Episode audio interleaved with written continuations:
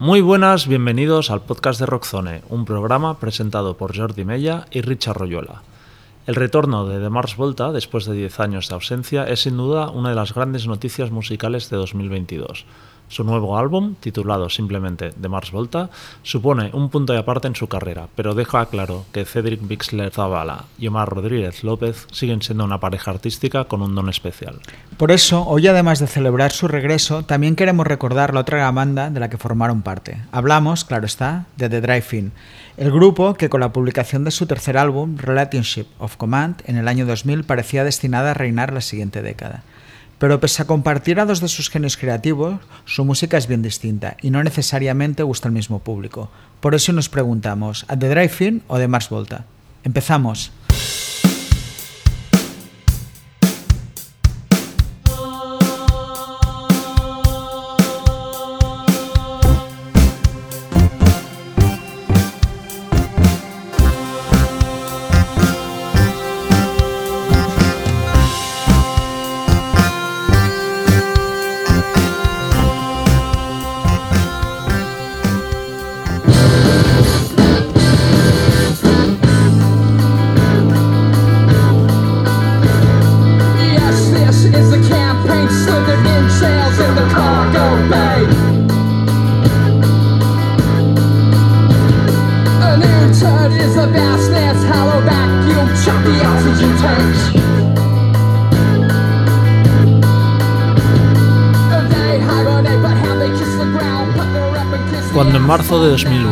Pocas semanas de arrancar la gira por Estados Unidos que debía consagrarles como la banda más relevante de su generación, The Drive-In anunciaron su separación. El sentimiento de decepción fue tremendo.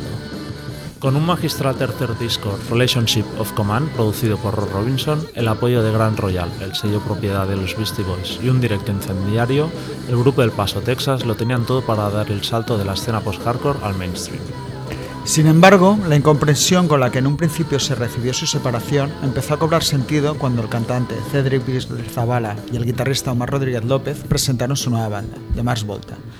Surgidos como una evolución de su proyecto de dub, de facto, y contando con excelentes músicos como el batería John Theodore desde 2013 en Queens of the Stone Age, The Mars Volta pronto consiguieron que la pérdida de Drive-In fuera menos dolorosa.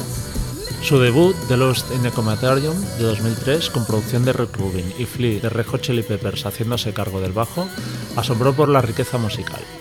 Mezclando rock progresivo, psicodelia y sus raíces latinas, The Mars Volta parecían llegados de otro planeta.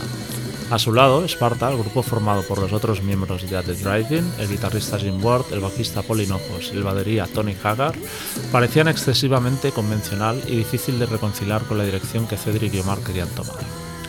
Pese a que cada uno de sus trabajos suponía un desafío, fueron de Mars Volta quienes consiguieron asentar una carrera más sólida, publicando cinco discos más en los nueve años siguientes y girando por todo el mundo con gran éxito. Pero aunque la relación entre Cedric y Omar parecía indestructible, tras la gira de Nocturniquet, el guitarrista anunció que quería concentrarse en su nueva banda, Bosnian Rainbows, y en enero de 2013 Cedric confirmaba que de Mars Volta habían dejado de existir. Si bien en 2014 publicaron un disco como Anti-Mask, más orientado al power pop y el garaje, su relación empezó a deteriorarse por los problemas mentales de Cedric y al parecer también por su acercamiento a la cienciología. La reunión en 2017 de The Drive-In, que nos dejó una gira y un cuarto disco, Interalia, lejos de coser las heridas, parece que todavía las abrió más. Afortunadamente, el tiempo lo cura todo y la amistad entre Cedric y Omar ha podido reconstruirse y ahora podremos disfrutar de un nuevo capítulo de Mars Volta. ¿Hasta cuándo? Solo ellos lo saben.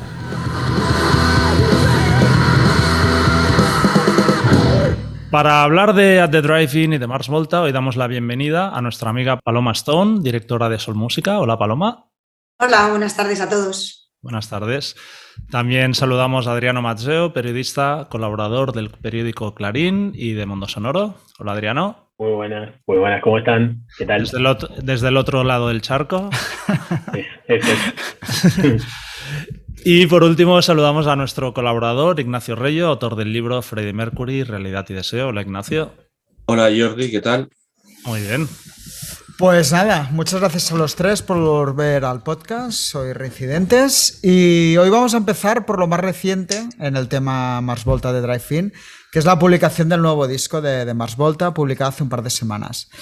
¿Qué valoración hacéis del disco, Paloma? Bueno, a mí me ha encantado el disco. Yo sabéis también que vengo siempre muy positiva a los podcasts y vengo con ganas de, remar y de, aplaudir mucho a la música, ¿no? a no ser que sea una hostia soberana y un tostón máximo. Pero a mí este disco o sea, me ha encantado. Probablemente sea el disco que más me gusta de The Mars Volta. Creo que, mm, están muy cómodos en, estos temas, en esta composición, en este género y en este rollo que nos muestran, que creo que lo hacen a la perfección. O sea, para mí un 10, claro, vas a decir que exagerada, pero sí, para mí un 10. Bueno, bueno, luego hablaremos otros. no estás tan exagerada, ¿no? Adriano, ¿qué opinas? Eh, un 9. me gustó, no, me gustó mucho, me gustó muchísimo. Eh, me gustó muchísimo. Y, lo del 9 es un poco chiste, un poco real, que lo hablamos con Joan eh, de Mundo Sonoro. Y yo le decía, bueno, ponle un 10 si quieres por mí, pero por lo único que te diría que no es porque me hubiese gustado que le den un poco más de rienda a la parte latina, ¿no? A los temas que tienen esa condición así bien latina, que son dos al final. O sea, el, el adelanto fue como, uh, wow, ¿no? ¿Qué vendrá ahora? Y me quedé un poquito con ganas de eso. Por lo demás, eh, por ahí no voy tan ahí a, como, como, Paloma, pero sí es uno de los tres que más me gusta de ellos. Muy bien. Ignacio, ¿sigues por ahí? Pues, ¿Positivo? sí, eh, sí, pero no lo he podido escuchar muy bien porque estas últimas dos semanas me he ido a ver a New Model Army, a entrevistar a Juan Valdivia un montón. Lo poco que he podido escuchar me ha gustado bastante. La tesitura latina, pues como, como ha dicho Adriano, es menor en dos temas. Se nota el, rollo de la salsa, del Santana de Caravanserai y todo esto, ¿no? Y el resto de temas es una tesitura de pop electrónico para mí, bastante buena.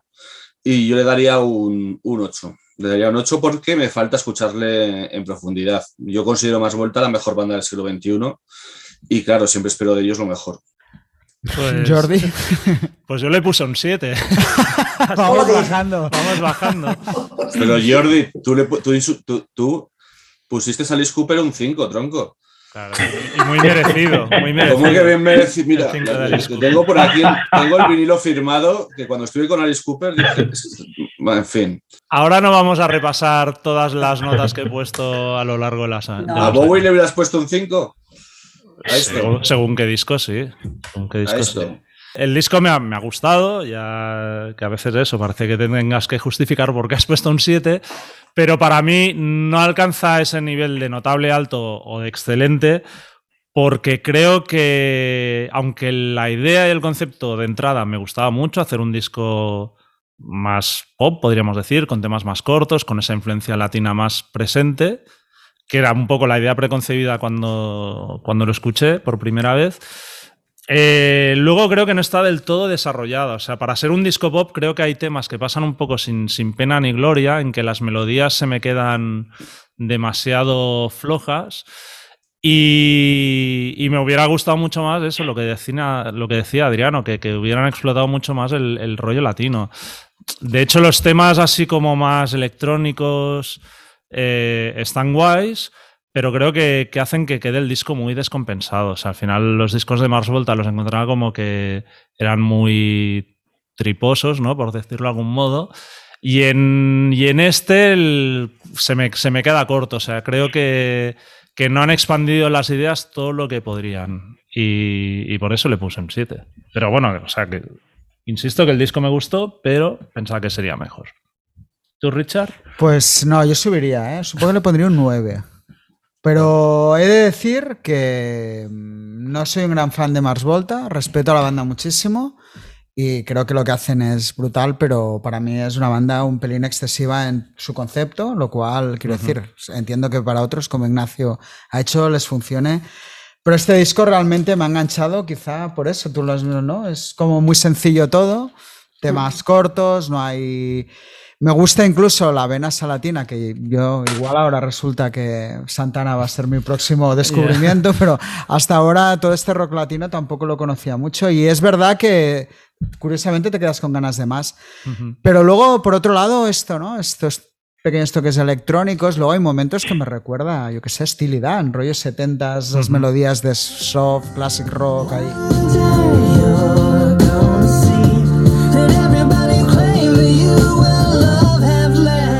O sea que me parece un disco de canciones muy bien hechas. Igual lo que dices tú, para mí es lo que está bien, ¿no? Que, no van más allá, que se quedan los temas en do. Hay temas de que no llegan ni a tres minutos. Y creo que está muy bien porque a nivel melódico me parece un disco brutal. Y quería comentar una cosa. ¿No creéis que ya, eh, más vuelta al anterior disco, Nocturnicate, ahí ya metían electrónica, pero más oscura, más Robin Grisel? No es una novedad hacer más vuelta que metan electrónica en este disco. Lo que pasa es que han cambiado el tipo de electrónica que hacen. Es una electrónica más suave, mientras en el anterior era más industrial. Pero industrial no de Nanny Snake, sino de Throbbing Grisel, de las primeras bandas Psychic TV y demás.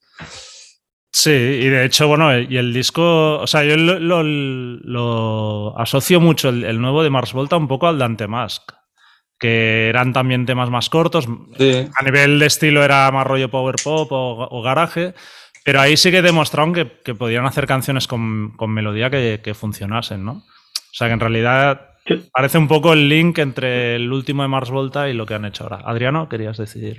No, yo, también eh, un poco voy de acuerdo con lo que van diciendo, pero también le encontré como una continuidad a un disco triple que sacó Omar, eh, creo que en 2019, Cloud Hill Tapes se llama, que revisita buena parte de su catálogo y lo hace con Leo Genovés, el tecladista que está en este disco y es más, es más yacero eso, ¿no? De, Omar. Pero tiene estas texturas electrónicas y esta forma de encarar las melodías bien poperas. O sea, fue muy sorprendente para mí aquello. Entonces, esto por ahí lo noto más natural. Aunque que se titule Más Volta es bastante loco, ¿no? Porque hay, gente que lo dejó en, el, no sé, en el 2010 y, vuelve, y escucha esto y es súper chocante, ¿no? la diferencia. Bueno, eso es, un, eso es un poco, y añado a lo que estáis comentando, eso es un poco lo que yo pienso, un poco la evolución ¿no? que han tenido. Si en este último disco hubieran tenido, imagínate, seis temas más latinos, un poco al hilo de lo que decíais, que os habéis quedado con ganas un poco de que explotaran un poco más esas composiciones y esas canciones más latinas, yo creo que a lo mejor no hubiera tenido la escucha no por fácil, sino pero a lo mejor una escucha así tan rápida eh, con esos temas así más latinos. Yo creo que hubiera habido una gran mayoría de gente que les echa ahí un poco para atrás este rollo latino, hablando dónde están un poco eh, metidos en la banda, ¿no? Como género.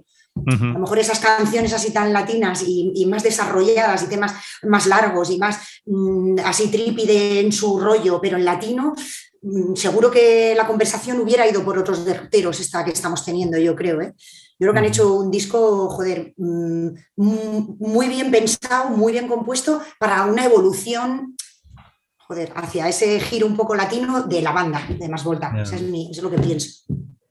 Bueno, lo que, lo que está claro es que han logrado sorprender, yo creo, a todo el mundo. Y a mí casi me supo mal que, haber escuchado los adelantos. ¿eh? Me hubiera gustado más quizá llegar virgen al, al disco, pero bueno, eso ocurre con muchas veces ahora, ¿no? Pero bueno, por una simple cuestión cronológica, suponemos que los tres descubristeis, bueno, los cinco, descubrimos a, The Drive-In antes que a Mars Volta. No, sé si realmente es así, pero bueno, ¿cómo, cómo llegasteis a ellos y, qué impresión os causaron? Adriano, empezamos contigo. A The Drive-In. Eh, no, recuerdo cómo llegué, supongo que en esa época donde compraba 20 discos por semana, no me acuerdo.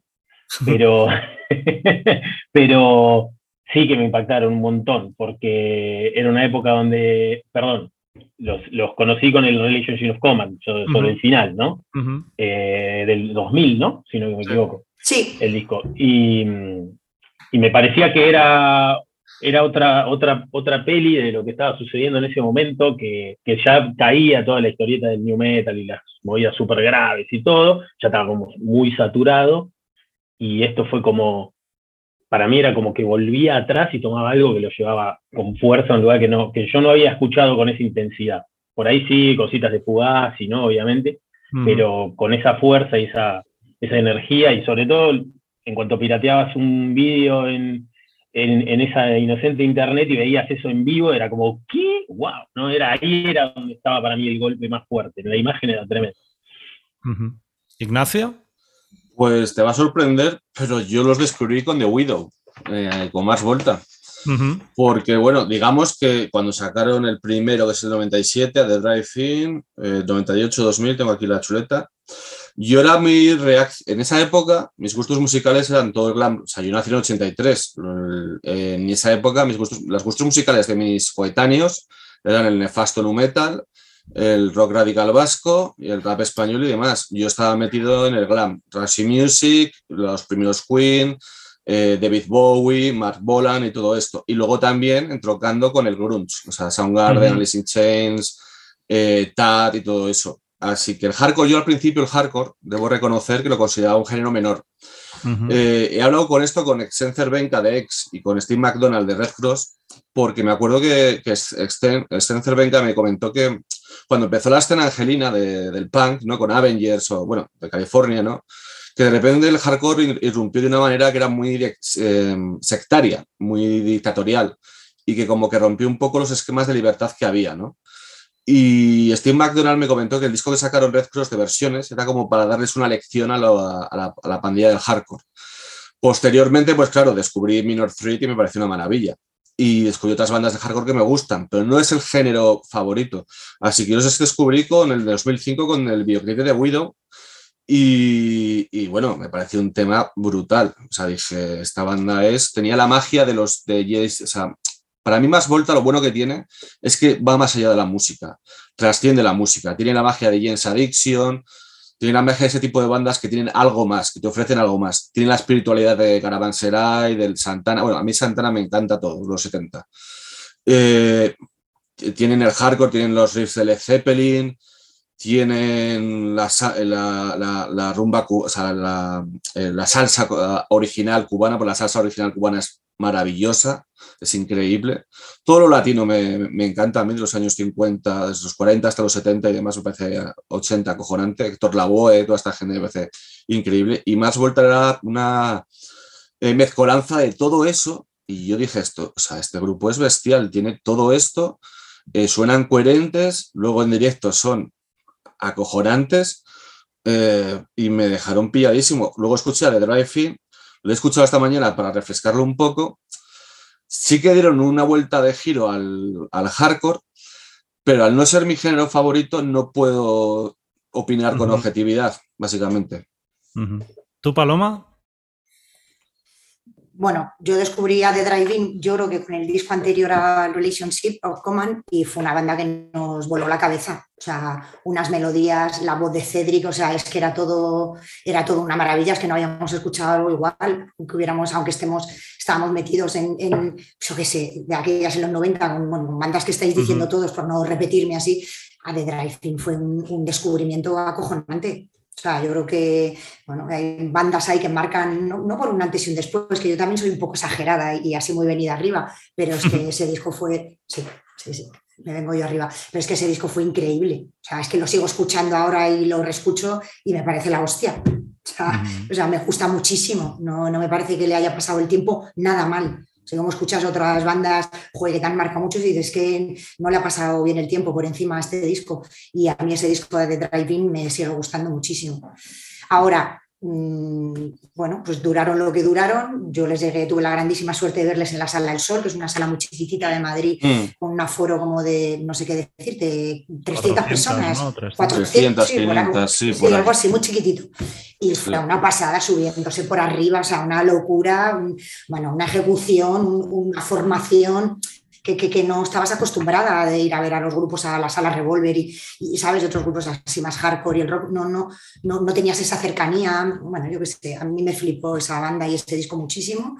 Y, después de esas cenizas que surja una banda dando otra vuelta de tuerca que se llaman Más Volta y que son la leche, pues dices, puta maravilla.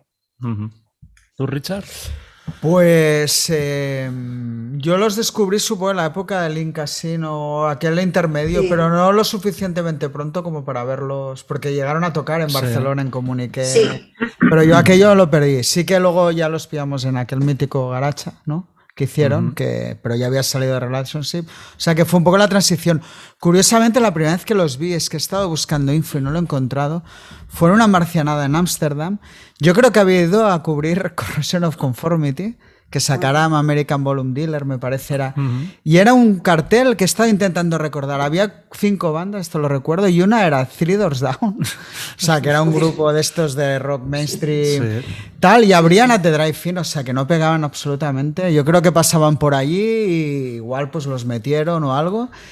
Y claro, flipé. Ya había leído cosas en el Kerrang. Yo creo que ya había oído el disco. Bueno, aquella nebulosa, pero desde luego era antes de. Tocaron para nadie, o sea, para mí y tres más. Y ya flipé, o sea, claro, aquella energía que tenía el grupo, bueno, tocando para nadie y tal. Y sí que es una banda especial. Yo creo que, que, Relationship of Command es su disco, ¿no? Mucha gente te dirá que los primeros, pero yo creo que la banda supo hacer un disco de rock grande siendo lo que eran, ¿no? A mí me gustan mucho esos discos de bandas que vienen del hardcore, de estilos underground, que hacen un disco grande, ¿no? Y si lo saben hacer bien, es cojonudo y creo que ellos sí que, que, lo hicieron. Luego, cuando, bueno, en aquel, yo creo que sería la misma gira del Sol, aquí lo hicieron Garacha es que, es que me estoy equivocando porque no fue en el Sol, en el Sol fue de Mars Volta. Ah, el, claro. eh, el, concierto de The Drive-In, perdonarme, fue en la Sala Arena, que ha tenido muchos nombres. Pues, ha sido vale. Marco Aldani, Sala Arena. Bueno, sí, eh, pues era una capacidad similar a lo Era que esa, sería esa gira que dices tú. Sí. que fue un gran bolo. Sí. Sí. que se notaba la banda ya un poco, se notaba muy esto, pero a aquel punto de que les sobrepasaba todo, Sí. ¿no? Yo creo que es lo que Sí, les sí, pasa porque a veces. estaba soldado. Estaba, un llenazo aquellos históricos Sí. de Garacha. Y sí que creo, bueno, luego no creo que hablaremos, ¿no? De un poco lo que les pasa también a estos grupos, que de repente se encuentran con una atención que no saben gestionar muy bien. Yo creo que ellos nunca han gestionado bien el ser grandes, lo cual me parece muy, muy bien porque juega a favor de su música. pero, pero bueno, ese fue un poco el, el, momento. Realmente la banda me impactó mucho en su, en su momento. Y creo que aguantan bien los discos, además. Sí. Sí, pues yo más o menos, bueno, muy, muy parecido a ti. Creo que Salía fue. mucho en Kerrang, ¿te acuerdas? Empecé que Sí, veíamos me- acuerdo, y empezamos a verlos ahí mucho Jo- también. Joan Luna, que en esa época compartíamos piso, era fan de antes y, y yo creo que los había escuchado gracias a él. Pero realmente sí, fue poco antes de que saliera el Relationship of Command que ya me metí más, más en el grupo y bueno, para mí uno, o sea, el Relationship fue para un, un disco clave de, de ese momento y verlos en directo también fue en plan, esta banda puede llegar a donde les dé la gana. Por desgracia no, quisieron, no quisieron llegar muy lejos y se quedaron ahí, pero, pero sí, sí, yo creo que es una banda que va a perdurar su legado y van a quedar como una banda mítica. Bueno, pero Ah, Jordi, eh, llegaron allí por una cuestión concreta. Estaba, ya sabes que entrevisté tres veces, a, he entrevistado cuatro veces a Omar y una a Cedric. Hmm. Y he estado repasando esta mañana las entrevistas y Omar me dijo que de Drive-In básicamente eh, el gran problema que había no era la fama excesiva, el gran problema que había es que Omar y Cedric, junto a otro miembro, eran los que les gustaba el tipo de música que hacían y los otros querían hacer música más comercial. Siempre Ujú. estaban las tensiones de que se iban a separar y cuando se iban a separar los dos miembros eh, diletantes, por decirlo de alguna manera, decían, no, no, no, no, no, ya te vamos a hacer caso, Cedric, o, o Omar, que es el, el cerebro, ¿no? Eh, a mí Omar me dijo básicamente que en toda la trayectoria del grupo tuvo que lidiar con eso, con eso. Es decir, la banda realmente no se fue a la mierda por la sobreexposición, fue porque había un cisma interno tremendo. O sea, era Omar y Cedric y otro tío más, no me acuerdo quién se llamaba el otro, contra los otros dos. Los otros dos querían hacer eh, música mainstream. Omar y Cedric no querían ser mainstream. Querían hacer lo que se les pusieran a punta a los cojones, que es lo que han hecho toda la vida.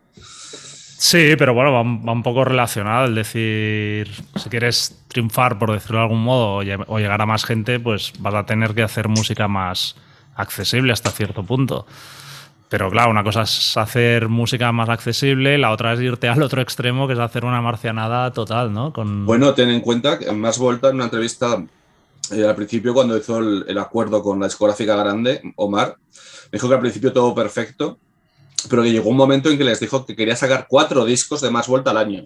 Ujú. Y los de la discográfica se volvieron locos. En plan, ¿pero tú de qué Claro. coño vas? Uno al año y fuera. Y Claro. le dijeron que no solo para los proyectos en, sol- en solitario, los, as- los soplapó. Ujú. Yo, de hecho, le llegué a preguntar una vez, le vacilé y le dije: Mira, cuando un amigo y yo estamos en el supermercado esperando la cola para las cervezas, siempre preguntamos: ¿Qué estará haciendo Omar? ¿Su disco número cuanqui- 30, 32? En la nueva película de no sé qué, el tío se rió y dijo: ¿Pero qué cabrones que sois? Digo: Es que es verdad, estás, tienes vida para comer, para. ¿Cuántos discos ha hecho? Digo, tú vas a, vas a batir a Frank Zappa a nivel del récord Guinness de discos. Tiene millones de discos. O sea, es, increíble la creatividad compulsiva que tiene Omar.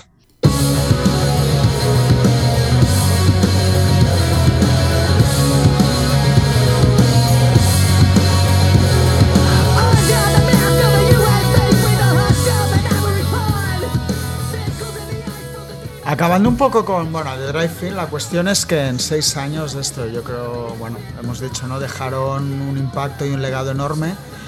Y esto, debido a un poco éxito, problemas internos, que todo se mezcló, pues se acabaron separando en, 2001.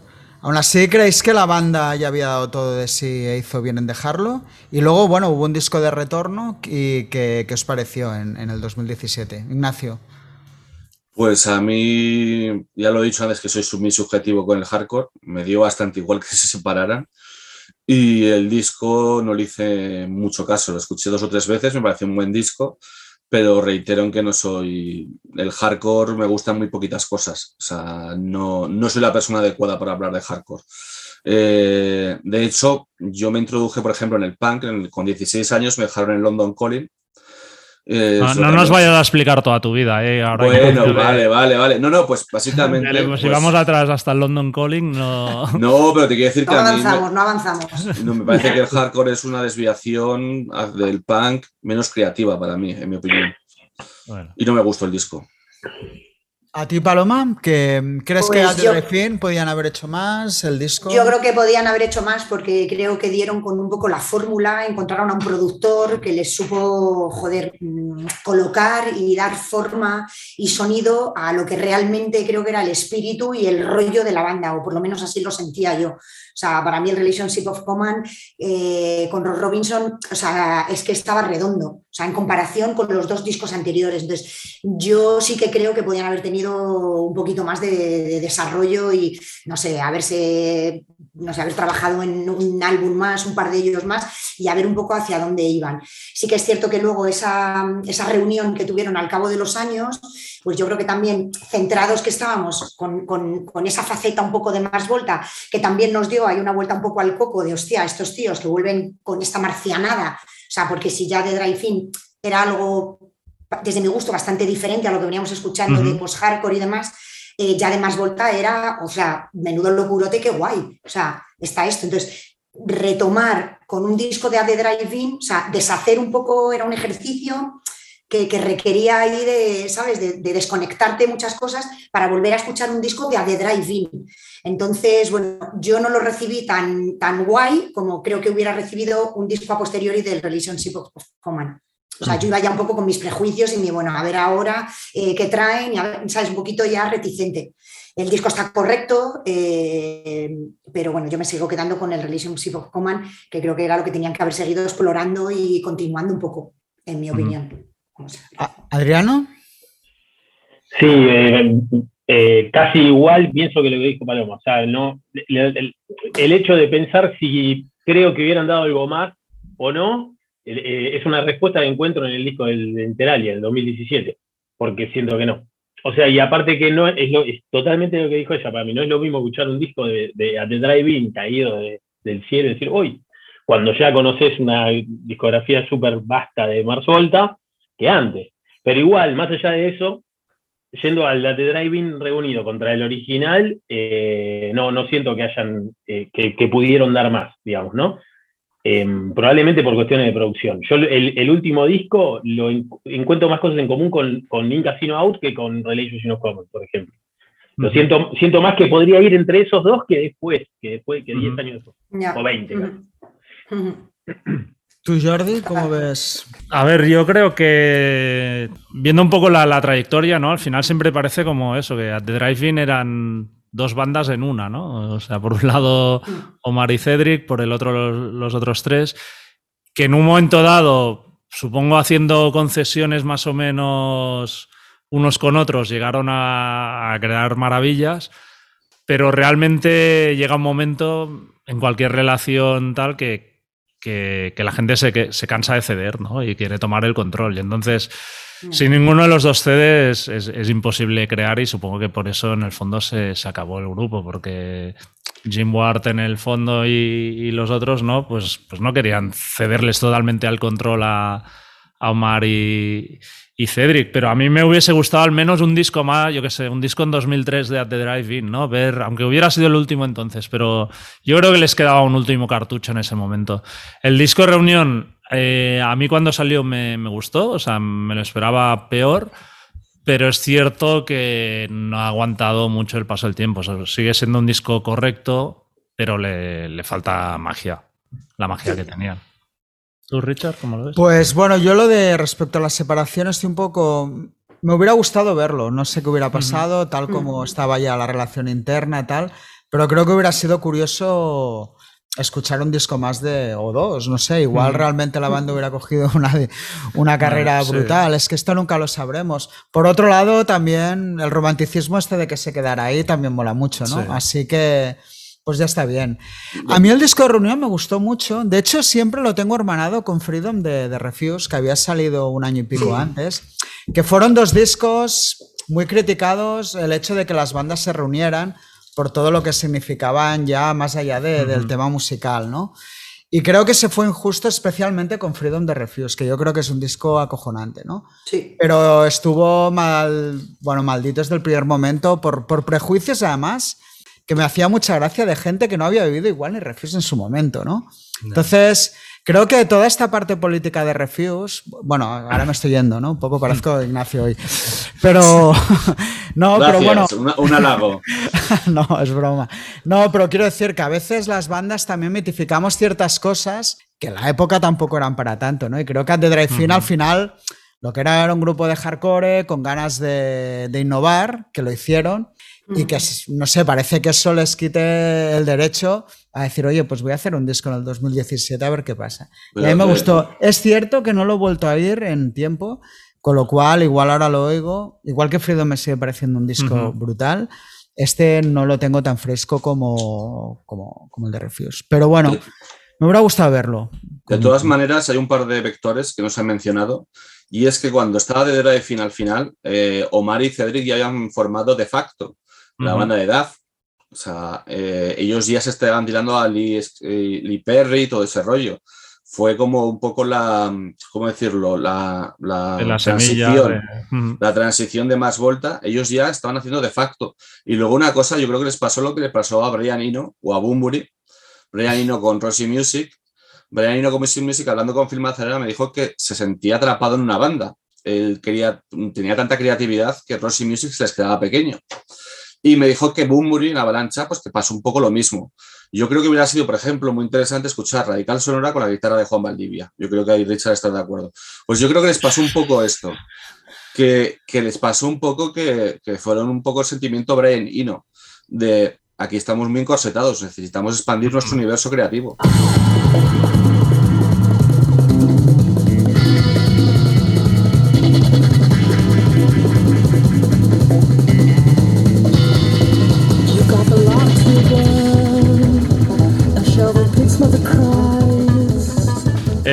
Hecho es que pocos meses después de la separación de At the Driving, Cedric y Omar publicaban Trémula en el primer EP de Mars Volta, en junio de 2003. Salía ya su debut de Lust in the Comatorium.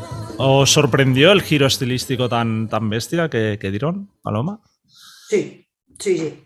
Sorpresa total y absoluta. Es que es lo que te digo, nunca sabes ¿no? por dónde va a tirar un, compositor después de escucharle pues eso, sus discos y, seguirles un poco la pista como banda. Entonces, de repente, sí, sí, para mí fue una sorpresa total para bien, ¿eh? o sea, una sorpresa juegaratísima. Bueno, es que creo que más Volta han dejado ahí pues una, huella muy guapa musicalmente a todos los que consumimos música así más extrema y estos géneros que creo que van un poquito más allá con sus composiciones, con sus referencias, con, su rollo, con su cultura. O sea, mm, sí, vale, estaban Bad Brains, que era una banda de negros, pero hostia, de repente ver unos afros latinos eh, haciendo, o sea, es que todo era como, hostia, bueno, a lo mejor en aquella época, ¿no? Tan jovencitos algunos de nosotros, a mí me llegaba como, joder. Y bueno, es que musicalmente, joder, es que son muy buenos. Adriano, ¿tú qué, sensación tuviste al, escuchar Mars Volta? Me sorprendió muchísimo, eh, muchísimo, y bueno, todo positivo, me encantó. Y hay algo que quizás me puedan ayudar ustedes, porque yo tengo la sensación, la primera vez que los vi fue en Sala Sol, en Madrid, en marzo del 2002. Sí. Entonces, estoy casi seguro que no había escuchado nada, que fue como, hola, pum, y empezaron a tocar. ¿No, exacto. Claro. Sí, sí, exacto. Había creo que un par de sencillos o algo así que, había por ahí, o sea, que estaban ahí un poco lanzados, pero no había salido el álbum todavía. Y, llegamos así al sol, exacto. Claro, entonces eso, acrecentó, claro, fue muy, muy, muy bestia, es como la forma más, más pura de poder encontrarse con una propuesta y, ya no puedo evitar más mencionar a, John Theodore, a Eva Garner y a, Ike Owens, que eran como, qué demonios, o sea, era como lo mismo, el mismo nivel de energía y de locura que había visto en esos vídeos de, de Drive-In, pero con un nivel de, no, no, me gusta llamarlo virtuosismo porque es puro corazón para mí lo que tocaba, ¿no? Lo que hacían, pero fuertísimo. Va a decir, como la mejor manera de sorprenderse con un grupo me parece que es esa y por eso son tan especiales quizá para mí. Bueno, como Ignacio los descubrió ya con el. Exacto, yo, yo no puedo hablar. Sí. ¿Tú, Richard? El recuerdo, Ah, bueno, Paloma, lo, no, no, quería añadirle a Adriano que, aparte de ese sentir y de esa sensación que, que acaba de explicar, hay que sumar también un poco la sala. O sea, aquellos que no conocen ciertas salas de conciertos, mm, no se puede hacer, no se hacen una idea a veces, ¿no? De, cómo se siente un concierto. Pero es que la sala Sol es una sala chiquitita, bueno, que tiene, es mítica, lleva más de 40 años. Es que es una sala que estás pegada al escenario, literalmente. O sea, es que el momento que se levante un músico es, que está así encima tuyo, o sea, ¿sabes? Muy cerquita. Yo creo que eso, ¿no, Adriano? Em, hizo tan, tan brutal y tan, y tan mágico ese concierto. Sí, sí, sí, hasta, hasta peligroso en un punto. Fue una locura monumental. O sea, el sudor de los músicos que caía encima, era como ¡guau! Y antes, y tocó el Sabifa antes que me acuerdo que fue muy divertido. Sí. Yo, a ver, eh, mm, recuerdo, aquí vinieron, hicieron en RAS 3, Sí, es que recuerdo, pero tengo... yo, para mí, o sea, Mars Volta en general es una banda que me gusta más el concepto de banda que la propia banda o la música en sí mismo, ¿no? O sea, me, y aquello para mí fue excesivo. También habían pasado como 5 o 6 años desde Relationship, ¿no? Yo creo, el álbum. No, no tanto. Tres. ¿Tres? Bueno. Tres. Pues bueno, o igual me parecía como en aquellos tiempos, no sé, como mucho, que tres años en aquella época estás, te lías con otras cosas. Bueno, ya se me hacía todo muy... y me sorprendió mucho, ¿no? Sí que lo seguí un poco por inercia, el bolo aquel recuerdo que, hostia, fue, no sé, quizá un poco excesivo para mí esto ya, ¿no? Porque en directo todavía la locura se llevaba, claro, obviamente hasta donde ellos querían, ¿no? Eh, me gustó eso, el concepto de tal, pero ahí fui un poco decir, bueno, quizá esto ya no es tanto para mí.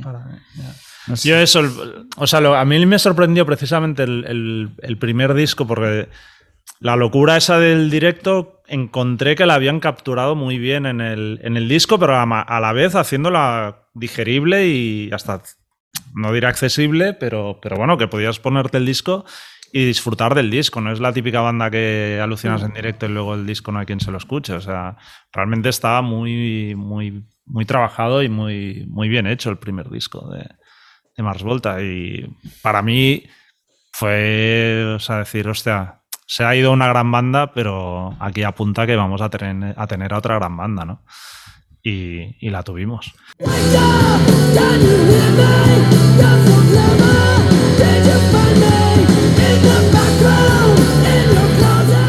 Bueno, en 2002 de hecho también debutaron Sparta, la banda formada por los otros tres miembros de At the Drive-In, aunque quedaron totalmente eclipsados por, por The Mars Volta. ¿Creéis que se fue un poco injusto con ellos, Adriano? Probablemente, la verdad es que no puedo, no puedo ser muy, eh, muy objetivo ahí, porque a Esparta le di las posibilidades eh, que creí y si bien nunca me pareció malo ni para nada, no eh, estaba como muy obnubilado. Entonces, por, ahí fui, por ahí fui injusto, sí, probablemente yo soy injusto. ¿Tú, Paloma, llegaste a escuchar el disco de Esparta? No, no, no, no. No le he dedicado mucho tiempo. O sea, sé que está por ahí, pero no me he sumergido en el disco. No. Muy bien. Ignacio, me imagino que tampoco. Sí, sí que lo escuché, porque ah. de hecho, cuando hice la entrevista con que fue portada de Más Volta en Rockzone, eh, contacté con uno de ellos, uno de los tres, para hacerle una entrevista. Me dijo que sí, al final me dejó tirado. Me parecía un disco muy limitado, bastante limitado, en donde se demostraba que la ausencia de Cedric y de Omar, pues que eran los genios del grupo, sobre todo Omar, más que Cedric.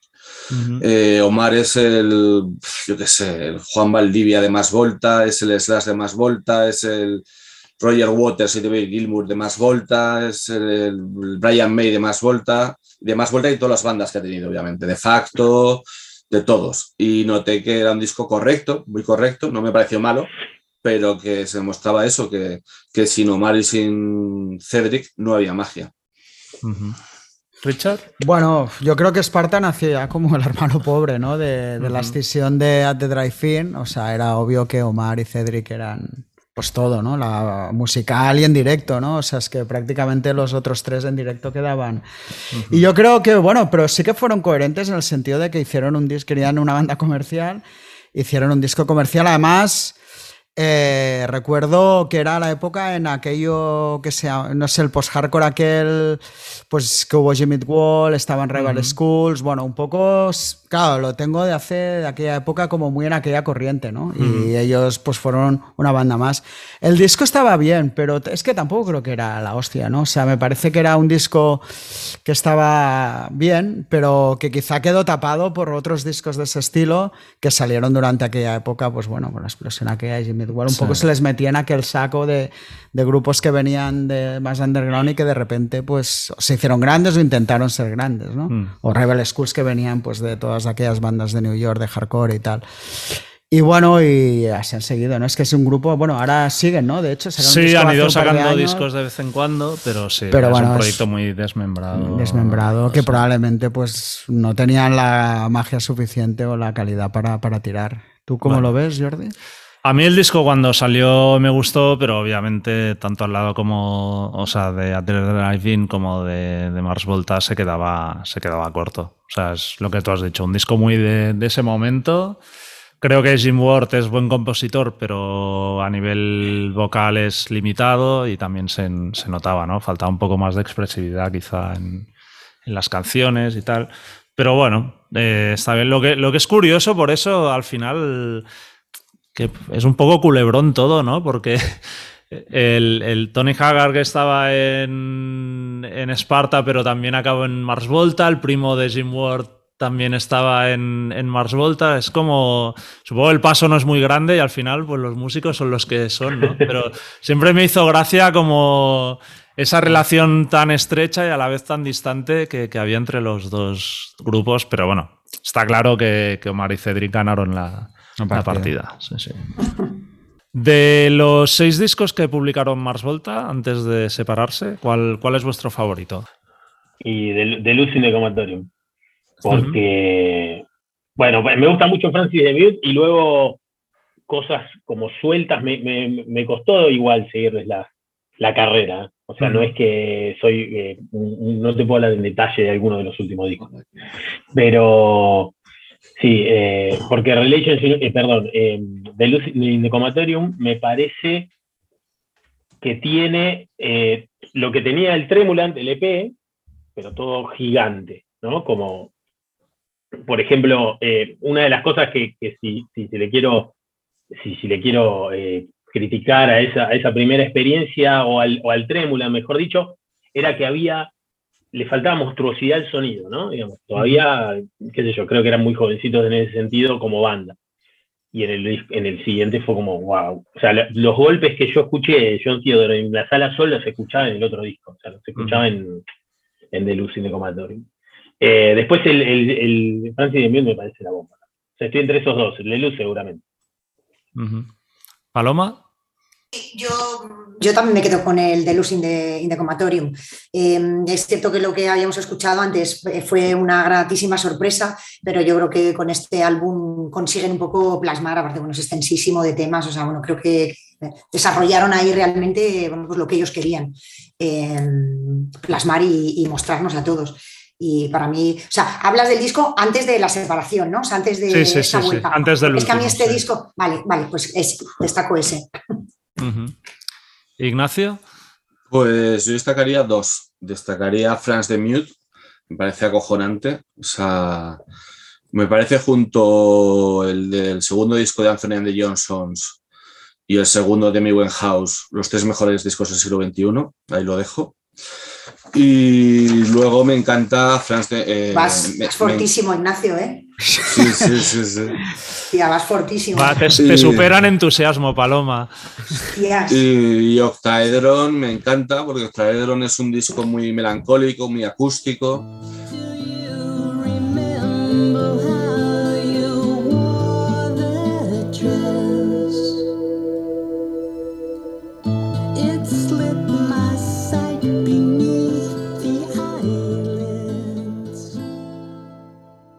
Eh, Octaedron es un disco que me- el efecto que me provoca es el mismo que el Message de, Mesa- de Massive Attack. Es el típico disco que me lo pongo con una resaca del 15, que estoy con ansiedad y me rebaja la ansiedad. Es un disco terapéutico para mí, el eh, Octaedron.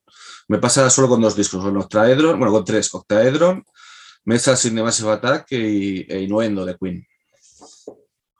¿Tú, Richard? Bueno, yo ya he dicho, no tengo la capacidad suficiente para esto, pero bueno, The Lows quizás el que más tengo oído y, y ya he dicho, o sea, me parecía un gran disco, quizá no para mí. Luego sí que los fui oyendo y hay uno que es de, de Bedlam Goliath, que era como quizá el más estándar dentro de... de dije, hostia, está, está bien, ¿no? O sea, me pareció un disco, pero bueno, ahí se quedó, ¿eh? Tampoco es una banda que rescata, así que casi paso palabra, no, no, no estoy capacitado para... De, de to- para de todas maneras, quería, quería hacer un inciso. Hablo, cuando hablo de los tres mejores discos del siglo XXI, hablo de artistas emergentes. O sea, obviamente los discos de Johnny Cash, el cuarto es brutal, ya me entendéis. Hablo de artistas que surgieron en el siglo XXI. Quitando Bumburi, ¿no? Eh, quitando. no, como- qué cabrón que eres. Eh, hay un discazo que se llama Trigonometralla de Juan Valdivia, ¿sabes? Eh, que os tienes que escuchar. Muy bien. Y Bumburi me gustan las consecuencias y del siglo XXI las consecuencias solo me gusta. Bueno, tú... yo- Sí, no, yo también estoy con los dos primeros de, de Mars Volta, pero creo que, o sea, son todos buenos. No hay ninguno para mí que. No hay ningún disco de Mars Volta que me parezca por debajo del, del notable. Y dentro de su locura, creo que cada disco tenía más o menos su, su personalidad. Y bueno, eh, para mí el, el mérito es eso, decir algo. Es un poco como la pintura abstracta, ¿no? La pintura abstracta te puede no decir nada, pero cuando te dice algo, dices, hostia, realmente este tío es buenísimo, ¿no? Porque sin. utilizando un lenguaje que al principio no entendemos, eh, logra expresar cosas que sí entendemos, ¿no? Y, creo que Mars Volta en todos sus discos consiguieron, consiguieron eso. Muy bien, pues bueno, pese a que Cedric y Omar parecían esto inseparables, ¿no? Un dúo indestructible, en enero de 2013 el cantante anuncia que el grupo había dejado de, de existir. ¿Y os sorprendió su separación? ¿Y por qué creéis que, han decidido volver ahora? Eh, Paloma. Mm, Bueno, según un poco vas conociendo a la banda y bueno, y un poquito más a Omar y a Cedric, la verdad es que no te, no te acabas sorprendiendo estos movimientos de ellos de banda, pues de separarse de Drive-In, un poco todo lo que venimos un poco comentando todos eh, acerca de las informaciones que tenemos, de entrevistas, un poco las sensaciones que vamos teniendo de ellos a lo largo de los años. Eh, a mí no me sorprendió que se separaran. Yo creo que eran unos tipos, bueno, pues que tienen ahí su punto de excentricidad, que, bueno, que dicen hasta aquí y hasta aquí, que no están ahí pendientes a ver de la industria qué se espera de ellos, si ahora tienen que sacar, si ahora continúan con la de drive-in, como decía Jordi, mmm, haber gastado esa última bala. Yo creo que ellos no tienen nada de esto en la cabeza y van un poco moviéndose así como por instintos y, ¿sabes? Y, y en el momento. Entonces, eh, sorprenderme no me sorprendió en absoluto. O sea, bien, o sea, te quiero decir, son un par de, locos que se juntan, que nos vuelven locos de la cabeza a todos y, estamos encantados de escucharles y de conocerles, pero no me, no, no me extraño nada. Y luego la reunión, yo no creo que aquí se, se pueda estar hablando de una reunión un poco interesada para ver que, sino bueno, ha pasado unos años seguimos estando aquí, vamos a ver qué, qué nos sale juntos. Y bueno, y para mi gusto, yo qué sé, pues siguen teniendo esa chispa y siguen teniendo esa varita mágica para componer temas guapos y que los escuchemos en casa y digas, pues sí, pues sí, esto suena, esto está bien, esto me gusta. Adriano, ¿tú cómo lo ves? Eh, siento que no, no me sorprende, la- no, no me sorprendió que se separado.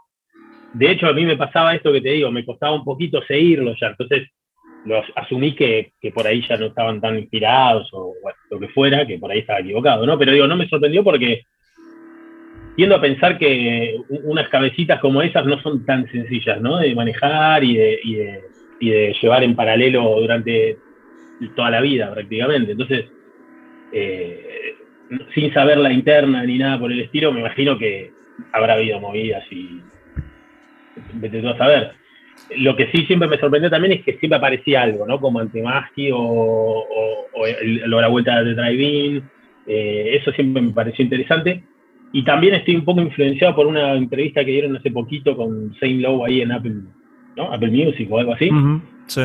Es, es- tiene un momento terriblemente emotivo, no sé si la vieron, pero es muy fuerte. Sí. Eh, de, de- de cuando, cuando entienden por qué se volvieron a juntar, no voy a spoilear nada, porque está bueno. Y, y ahí es, es como, reafirmo un poco esto de, las, de, las, de, de la sinergia esa tan, tan íntima que tienen, que se puede romper por, por cualquier cosa al mismo tiempo.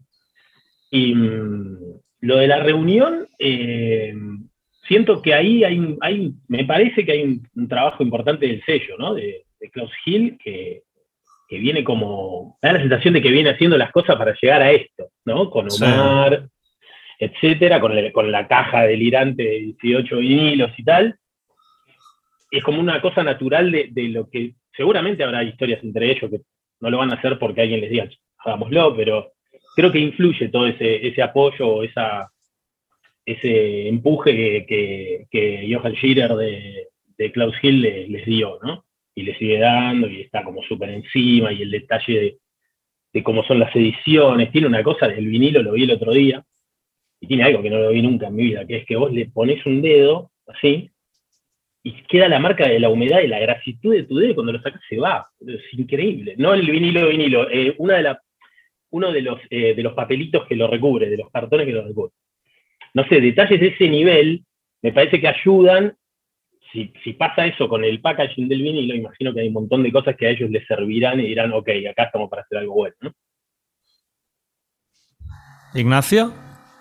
Pues a mí me sorprendió y la verdad es que me dolió la, la separación de Más Volta. Lo recuerdo como cuando Sergio Martos, antes de decirlo, comunicó el final de Schizophrenic Spacers, que iban a hacer una gira de dos años. Lo recuerdo como cuando Héroes del Silencio se separaron, mm, que era muy adolescente y era muy fan.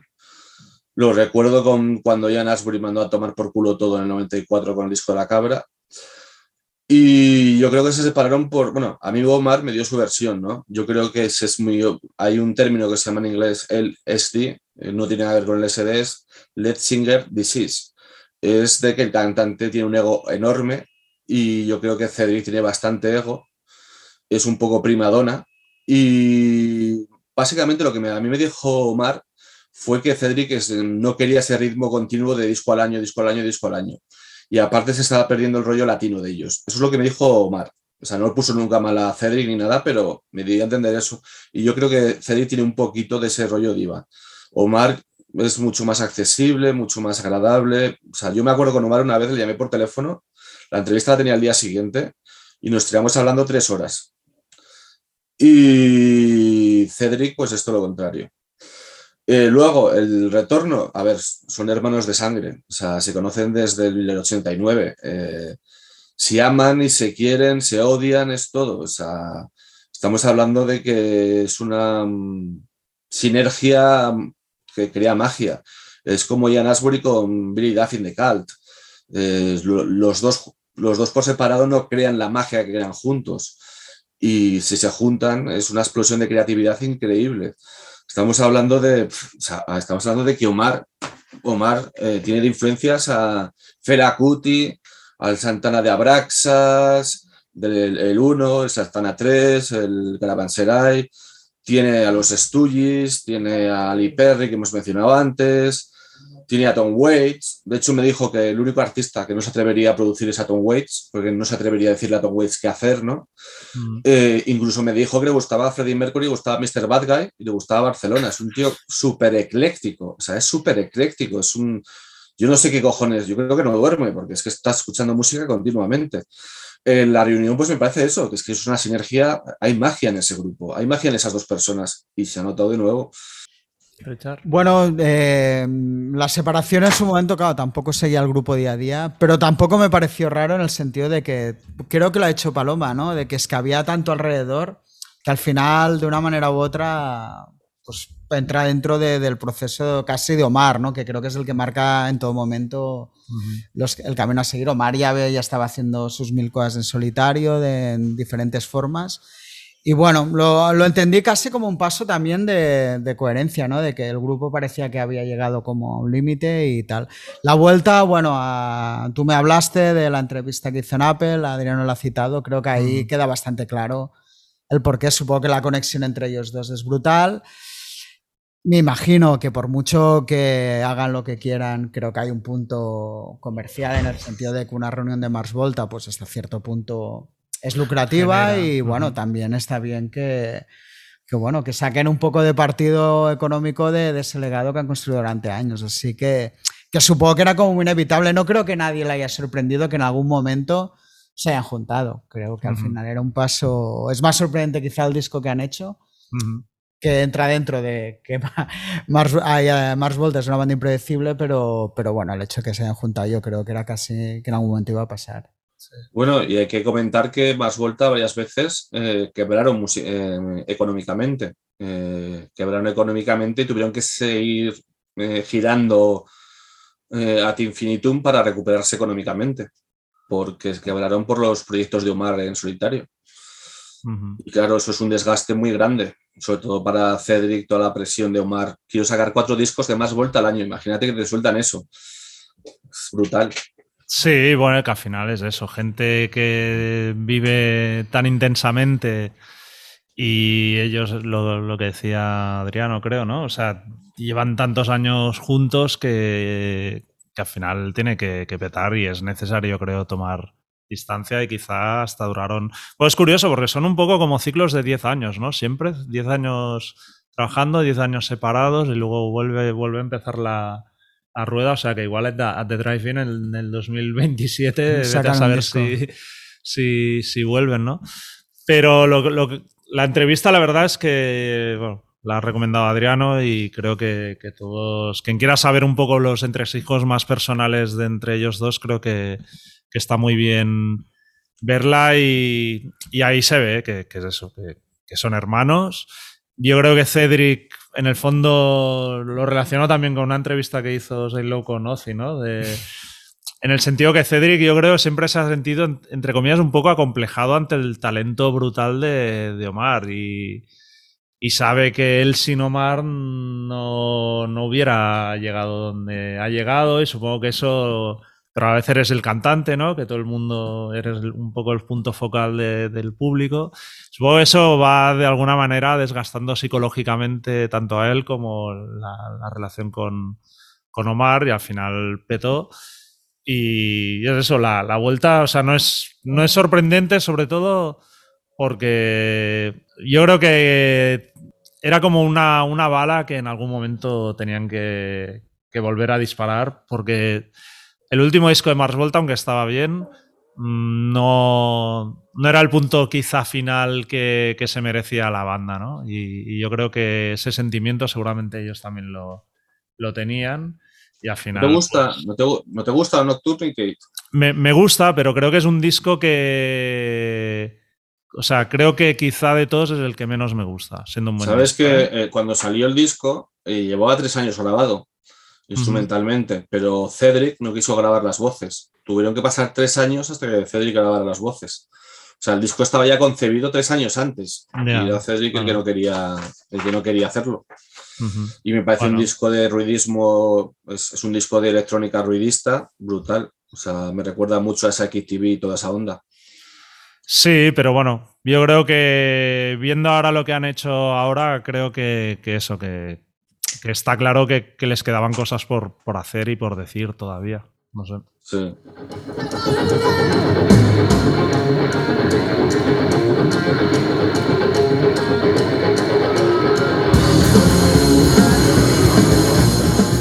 Bueno, antes hemos hablado un poco de, de los directos de tanto de At the Drive-In como Mars Volta. Eh, habéis hablado del concierto a Madrid, no sé. Ignacio, tú antes has llegado a ver a Mars Volta en directo? Sí, sí, sí, les he visto, sí. Cuenta y el a ver tu experiencia. El concierto más surrealista de todos fue en un BBK Live, y creo que estaba cubriéndolo para Rock Zone o para. Sí, para Rock Zone, yo creo que sí. Y odio ese monte, el monte de Coveta. Siempre he dicho que es el monte del destino. O sea, es horrible y subir hasta ahí. Y me acuerdo que tocaban a las 6 de la tarde y a las 9 tocaba Vetusta Morla. Y recuerdo que empezaron y estaba estaban ya niñas esperando Vetusta Morla, que parecía que, yo digo, Vetusta Morla te gustan. Si eres un- una cría o eres Humber Humber de Lolita. Y vas a cazar a, niñas, ¿no?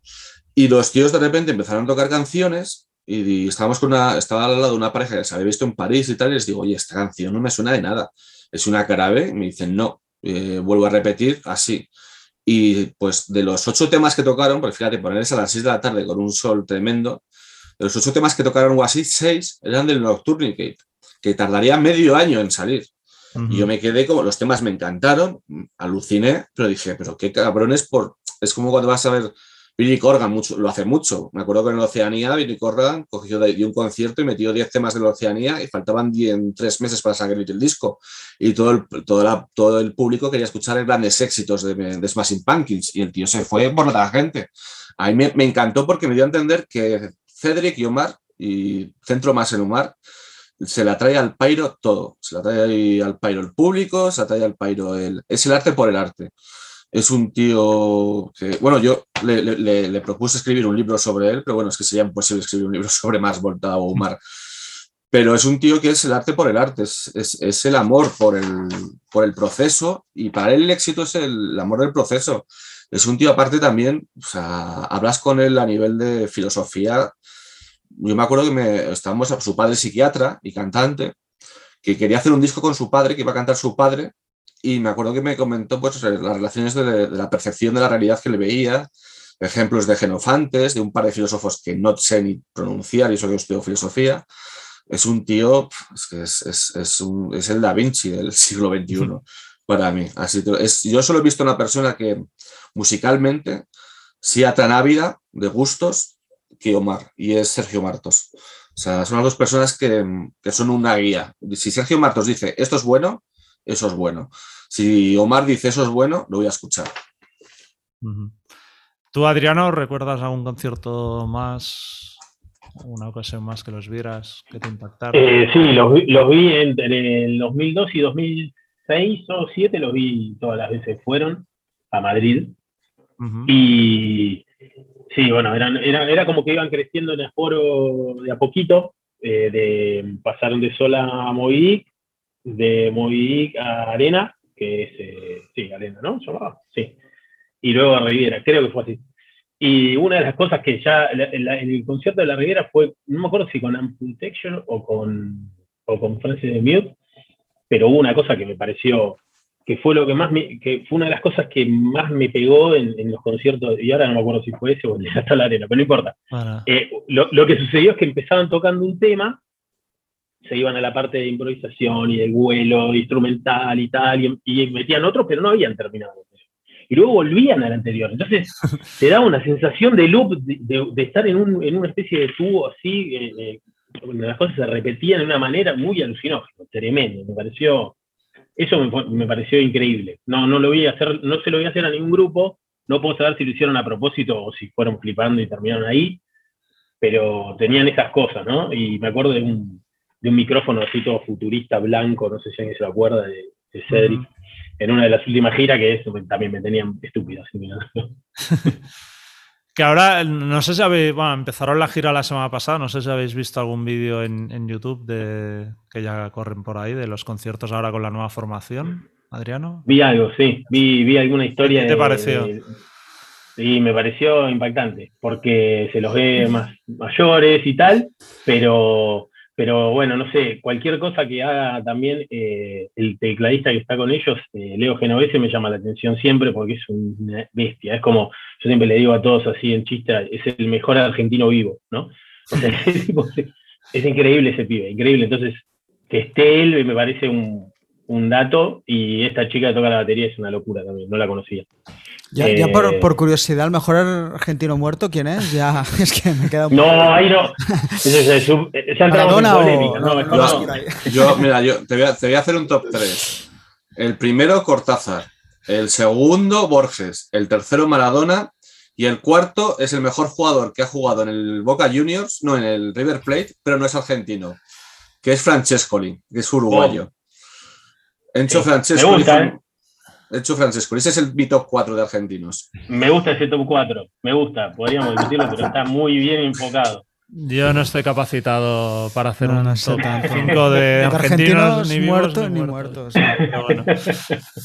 Eh, Paloma, ¿algu- ¿alguna cosa que quieras comentar de, de Eh, directos? nada, no bueno, sé has visto de ahora. Sí, así como, así como, mm, como otro dato sorprendente, en el 2018 eh, se confirma The Drive-In, por ejemplo, en el Mad Cool, ¿no? que también, lejos de todos los pasos que han ido dando y el ritmo que llevaban, hostia, de repente era The Drive-In eh, tocando en el Mad Cool y fue, bueno, pues así sorprendente también, pues como en su línea, que no dejan de, de darnos sorpresa tras sorpresa, así de, de repente y nada, y ahí estuvimos, por supuesto, disfrutando de- del concierto de Driving, que si no recuerdo mal también fue hace una hora tempranera de la tarde, pero bueno, pues estábamos allí los fans de, Driving de, de siempre, estuvo muy guay, estuvo muy guay, muy guay, muy guay. Sí. De hecho, un, un poco la dinámica que han seguido, que creo que marca un poco la diferencia, que The Drive-In hicieron primero como la gira de festivales, en plan, bueno, vamos a rentabilizar la- el retorno y luego ya pues grabamos el disco. Y de Mars Voltas, sin embargo, pues han, han sacado primero el disco y han empezado la gira, ¿no? Que yo creo que denota un poco que quizás si no es simplemente de vamos a llenar los bolsillos con, con el retorno, sino de, bueno, volvemos un poco con todas las de la ley. Además, bueno, es una formación más o menos renovada y, y es como empezar un nuevo capítulo, ¿no? Que veremos hasta dónde llegará, pero... Tú de las veces por eso que los has visto las O sea, yo es dos- que tengo un... Y es, precisa- es pre- precisamente con The Mars Volta, ¿no? Donde no es aquello de decir, no, es que tocaron tal, to- sino que era como... O sea, tengo un mejunje Ya. mental de dónde les he visto y cómo y cuándo, pero recuerdo siempre quedarme con la boca abierta y momentos de esos, yo que no soy muy de dejarme llevar, pero realmente de, de decir, hostia, la música me está arrastrando a un sitio donde ellos quieren, ¿eh? Que- al que no te puedes resistir.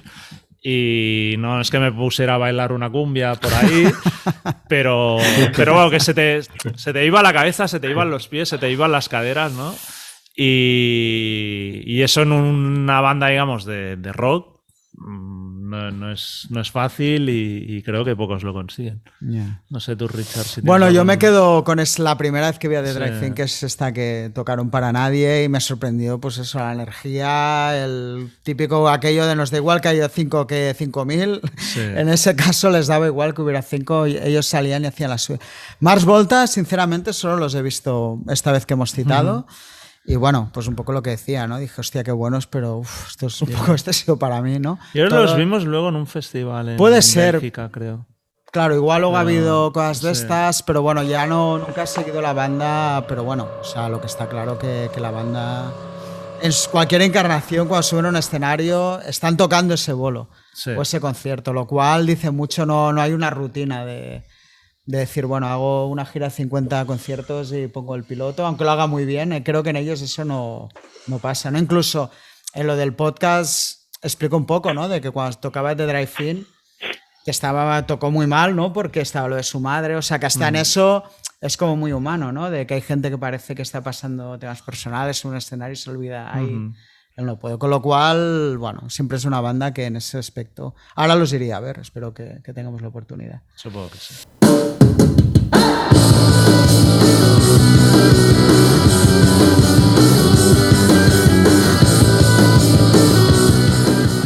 Y bueno, vamos con el final. Eh, sabemos que es difícil para algunos, para otros no tanto, pero ¿A The Drive-In o de Mars Volta? Ignacio, tu respuesta es obvia, Pues, supongo. es muy obvia y voy a extenderme un poco, lo siento. Voy a, ser, voy a hacer de argentino, che, pibe.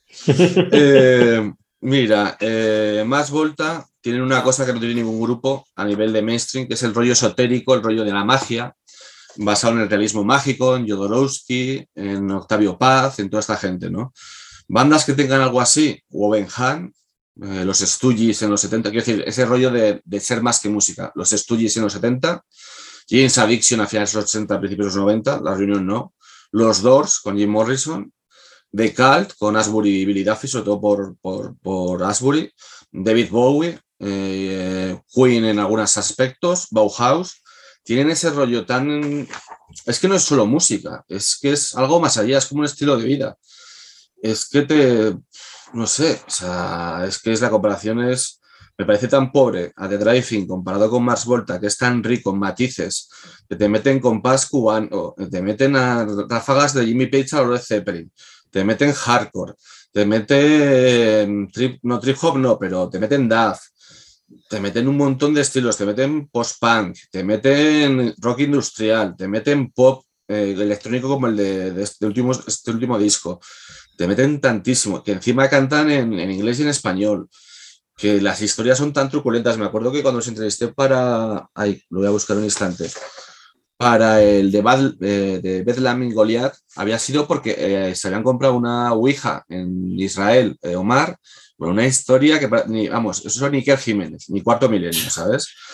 Y, y, fue la hostia, o sea, fue la hostia. Y ya te digo que es que, y Franz de Mute, bueno, o sea, ese, disco es mágico, ese disco es un 10, es uno de los mejores discos de la historia, pero de, largo, pero de largo. Y lo siento mucho, la de Drive-In no lo tienen, no tienen lo que tiene más Volta, que es ese algo más.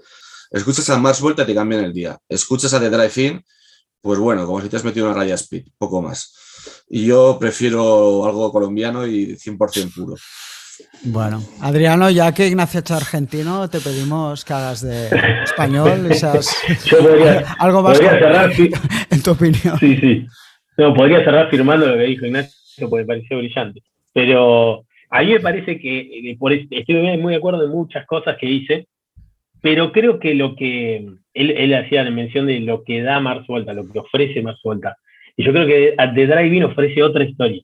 O sea, obviamente hay cosas en común y son fácilmente comparables por razones obvias, pero a mí me dan cosas diferentes los dos grupos. Y esto eh, lo hablaba con Joan Luna el otro día también, que le pregunté si iba a estar aquí y me dijo, no, que estoy todo el tiempo ahí, que estuve la vez pasada y no sé qué.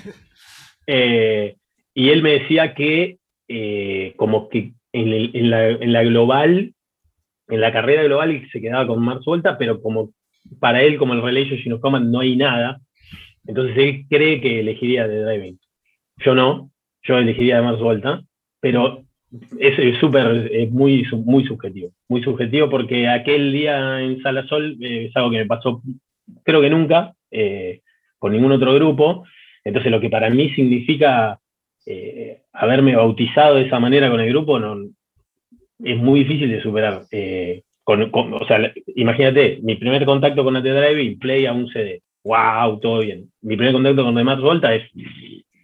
Uh -huh. ¡Wow! ¿Cómo hago con esto? Claro, entonces eh, ahí donde para mí recae la, la elección. Muy bien. ¿Paloma?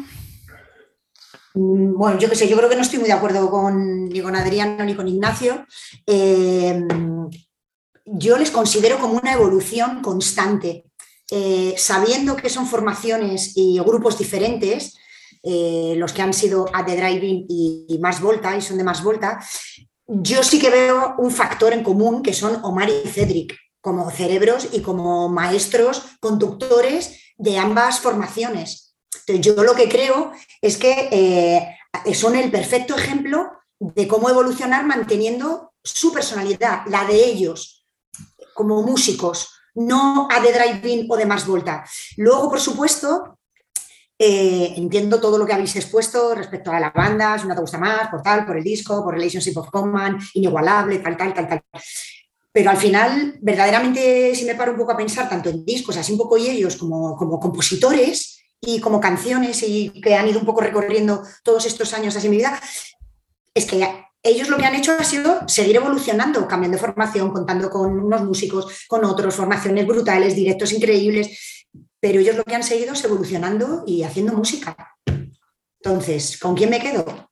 Pues con ellos, como músicos, y que sigan sacando discos. O sea, si es que me da igual que se. ¿Sabes lo que te digo? Adriano me dice que no. eh, quítate el mute y habla. Tenemos poco Que no, que tiempo, que ¿eh? no vale. Sí, queda Que no vale, que no vale. ¿No te, no te convence mi tal? No, Bueno, mójate, mójate. pero había que elegir, había que elegir, claro. Ah, pero es que no siempre hay que elegir, hay que, hay que, ¿cómo se dice? Hay que razonar, razonar. Pues si vamos a razonar, No, no, Ignacio, Ignacio, no entres que no nos quedan dos minutos. la réplica, la réplica, la réplica. Eh, bueno, yo, bueno, a Drive-In obviamente. Supongo eso que como no tomo spin ni colombiana, pues me meto los chutes por ahí. Supongo con el hardcore y a Drive-In. Yo, o sea, mira que hemos hecho la pregunta nosotros, pero me, me cuesta casi tanto como a Paloma. Joder, es que Pero estoy muy de acuerdo con lo que Adriano ha contado que le dijo Joan Luna. Para mí el momento mágico de Relationship of Command cuando salió ese disco no lo viví quizá con Mars Volta, pero mirando en global las dos trayectorias creo que, que Mars Volta ganan. Bueno, pues esto. Muy bien. Venga, Gracias a muchas todos. gracias a, tro- a Que estén muy bien. Hasta la próxima. Un grande, un besazo. Cuando queráis. Chao. Chao, a todos. Chao Ignacio, Chao. Adrián. Hasta luego. Un placer. Chao, chao. Adiós. Chao, chao, que estén bien.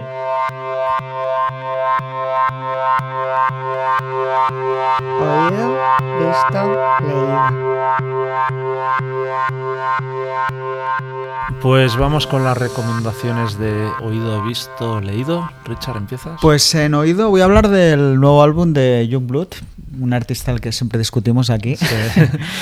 Eh, bueno, es su tercer álbum y bueno, un poco, el otro día lo hablamos un poco ya el disco de madurez, ¿no? Casi de, de su carrera, todo y que es un tío muy joven. Pero bueno, creo que es un tío interesante, no sé, empezó como, bueno, este estilo, no sé, ¿no? Haciendo este trap emo quizá más convencional y el tío, bueno, cada vez va metiendo más guitarras. Y bueno, más que el disco que me gusta en sí, tiene, tiene sus cosas muy chulas. Creo que es un camino interesante hacia donde puede ir un poco la, la música de guitarras como en el futuro, para otras generaciones ahora mezclando el pop punk y todo esto. Y bueno, y creo que este es un buen disco de, no sé si de partida, pero porque ya tenemos el de Machine Gun Kelly, pero que era algo más convencional. Y bueno, creo que, que es un tío que acabará haciendo algo interesante de verdad o un disco realmente potente en el futuro y creo que este es un buen primer paso. Aparte de, de que sus directos, pues bueno, están, están correctos, dejémoslo así. Muy bien. Pues yo quería recomendar el nuevo álbum de The Wonder Years que se llama The Ham Goes On Forever. Es el séptimo que sacan ya. Y bueno, en su caso hablar de disco de madurez quizá no tiene mucho sentido porque ya llevan tiempo haciendo ese tipo de discos, pero sí que es como un álbum que yo creo culmina pues todo lo, lo bueno que tiene esta banda, que eso también empezó haciendo eh, punk pop y tal, pero que ha ido evolucionando hacia terrenos, podríamos decir, más épicos o más emos también. Y en este disco eso, se combinan yo creo con mucho acierto temas así más rápidos, melódicos, que están muy muy bien, con temas un poco más serios, algunos acústicos y tal, pero creo que es de lo mejorcito que, han hecho y viniendo de ellos es decir mucho. Muy bien. Listo. Pues voy a hablar de la serie documental de Locomía, aunque sea una banda que obviamente se escapa de lo que hacemos aquí, tampoco es que sea fan de, de la música Locomía, más allá de, de todo lo que supusieron. La serie está muy bien, sobre todo porque es, narra como hay una guerra enfrentada entre el tío que su productor y el que fundó lo que es el concepto Locomía. Y realmente, ostras, una guerra encarnizada donde al final acaban destrozando el grupo por putearse entre ellos dos, ¿no? Y en medio está un poco la, la opinión de los otros, ¿no? De cómo no lo dicen, pero cómo al final eran marionetas un poco de, de las dos partes, ¿no? Que realmente no tuvieron nada que ver. Y bueno, es una historia un poco triste, ¿no? Porque flipé lo, lo grande que realmente fue el grupo, sobre todo en Latinoamérica y tal, que, que no era muy consciente y de que se ve que había proyectos para que pasaran cosas grandes con ellos. Y es alucinante ver cómo, cómo es una guerra encarnizada entre dos personas, se acaba llevando por delante el, el propio proyecto, con lo cual acaban perdiendo todos. Pero la verdad está, está muy chulo. ¿En qué muy- plataforma está? Está en, en Movistar. Muy bien. Pues yo de visto voy a comentar un poco el concierto que, vi justo ayer de Canting Crows en, la sala Razmataz de Barcelona. Eh, iba con mucha curiosidad de ver cuánta gente habría, porque en la última visita, que fue el típico bolo que hicieron así de un poco, creo, de rebote, porque iban a tocar al Bilbao BBK, mm, estaba la sala a medias. Y en cambio ayer, pues estaba muy llena, no, no estaba sold out, pero, pero mucha más gente que la otra vez y mucho más entregada. Y se notaba que no era público solo que iban a escuchar Mr. Jones, que obviamente sí que fue un momento álgido de la noche, que la tocaron de hecho la tercera o la cuarta. Pero temas como más oscuros, la gente se sabía, o sea, las coreaba y tal, y, y fue, fue curioso. La banda, bueno, yo creo con ya una banda de estas que se nota que es eh, en, en Estados Unidos grande, o sea, solo el arsenal de guitarras que iban sacando, dices, esto otro tipo de, de grupo no se lo puede permitir. Había dos tíos con cañones de luz, en lo- que eso también ya, da- Ya demuestra dónde demuestra estamos. dónde ya, estamos. sí, sí. Y llamó mucho la atención eso, el cambio de look que ya habíamos visto fotos de Adam Duritz, que se ha quitado ahí las, las rastas y la verdad es que es- cuesta habituarse a su nuevo look viéndole, viéndole cantar, como siempre él así como muy sobreactuado, cambiando mucho las melodías originales de las canciones, pero bueno, es una banda que, que sigue siendo muy solvente en directo y que aparte creo que tampoco juega a ir a lo fácil, sino que van cambiando el repertorio cada noche, Ya. tocan tom- temas que no son muy conocidos. Y bueno, en, en cada visita, aquello que ves cuatro o cinco canciones que no habías escuchado en directo y siempre De hecho, yo pena. recuerdo la primera vez que vinieron con Mm, el August con en el el que fue el boom, sí. hicieron, no tocaron, o sea, tocaron una versión como pseudoacústica de Mr. Jones y no hicieron el hit, ¿eh? O sea, y dije, vaya huevos. O sea, eso es tener mucha actitud. sí, sí, sí. Que de hecho siempre hay una anécdota de lo del público que me olvidaba antes. No sé si una amiga que trabajaba común que teníamos Mm. en Universal nos dijo que el primer álbum de Counting Cross fue España, el país donde mejor funcionó, De Europa. de Europa, y el segundo El- fue el que el peor peor, funcionó. sí. O sea, hasta qué punto llegó a calar aquí el, el rollo de, de Mr. Jones. Sí, sí. Pero bueno, que, Que ahora parece- obviamente, lejos de ser unos One Hit Wonders, No, que mucha gente lo puede pensar, pues es eso, una banda con una carrera con discos muy buenos y, que- y si los vas a ver en directo te, te das cuenta de eso. Muy bien. Y de leído, voy a hablar del artículo que es portada de la revista Classic Rock que va sobre Peter Frampton. Eh, la verdad es que está muy bien, ¿no? Porque es un artículo larguísimo, es una retrospectiva, un poco una entrevista retrospectiva sobre su carrera. Para si alguien no se sitúa, Peter Frampton lo petó con un disco en directo en los 70, Frampton Comes Alive, que era cuando los discos en directo, el 70 y 80, pues podían cambiar una carrera o suponían el punto álgido de un artista. En su caso, Toddy sería alguien experimentado que había estado en grupos como Humble Pie y tal. Y está muy bien, ¿no? Porque, bueno, sobre todo en aquel momento, lo que se, bueno, siguen diciendo, que fue el disco, era hasta ese momento el disco más vendido de la historia. Y bueno, luego explica su carrera, que parece que ha quedado así muy segundón, pero bueno, es un tío que luego tocó con Bowie. Eh, hizo, bueno, la mítica peli de Sgt. Peppers de los, con los Beaches, que aquello con el tiempo pues ha cogido esa parte trash, ¿no? Le, la, la- le ha hecho, bueno, tener gracia. Y la verdad es que está muy bien, ¿no? Sobre todo ver, pues, como un, un artista con 50 años de trayectoria explica su carrera, los altos, los bajos y, bueno, está muy, muy chula. Muy bien. Pues yo quería comentar en leído un artículo que sale en New Musical Express eh, sobre, bueno, un poco la polémica que ha habido con la actual gira de, de Ian Brown, el ex cantante de Stone Roses, porque al parecer el tío sale a tocar sin banda, está todo pregrabado y simplemente pues él va cantando las canciones, ¿no? Y claro, eh, no se había anunciado así y en el primer concierto a la gira pues se lió porque la gente en redes obviamente que habían pagado, me parece, valían las entradas en 40, 50 libras, pues lo encontró una estafa, ¿no?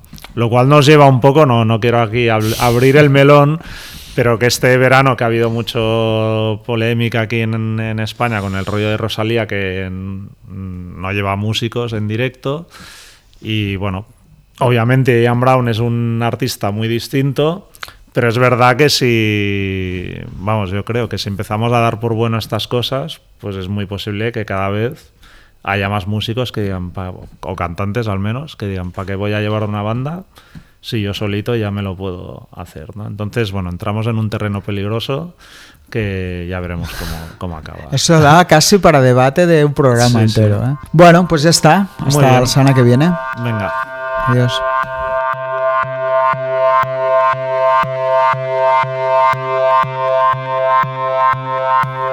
Pues hasta aquí el episodio de hoy. Esperemos que hayáis pasado un buen rato. Si es así, por favor, descargad o suscribiros al podcast de Rockzone en cualquiera de las plataformas donde escuchéis vuestros podcasts habitualmente, Spotify, Apple, Evox, y dejarnos una puntuación o un comentario que por lo visto al algoritmo le mola. Y si os ha gustado, no dudéis en recomendar el podcast a vuestros amigos. Muchas gracias, hasta la semana que viene y hasta entonces podéis seguirnos como siempre en nuestra web rockzonemac.com, así como a través de Facebook, Twitter o Instagram. Nos vemos.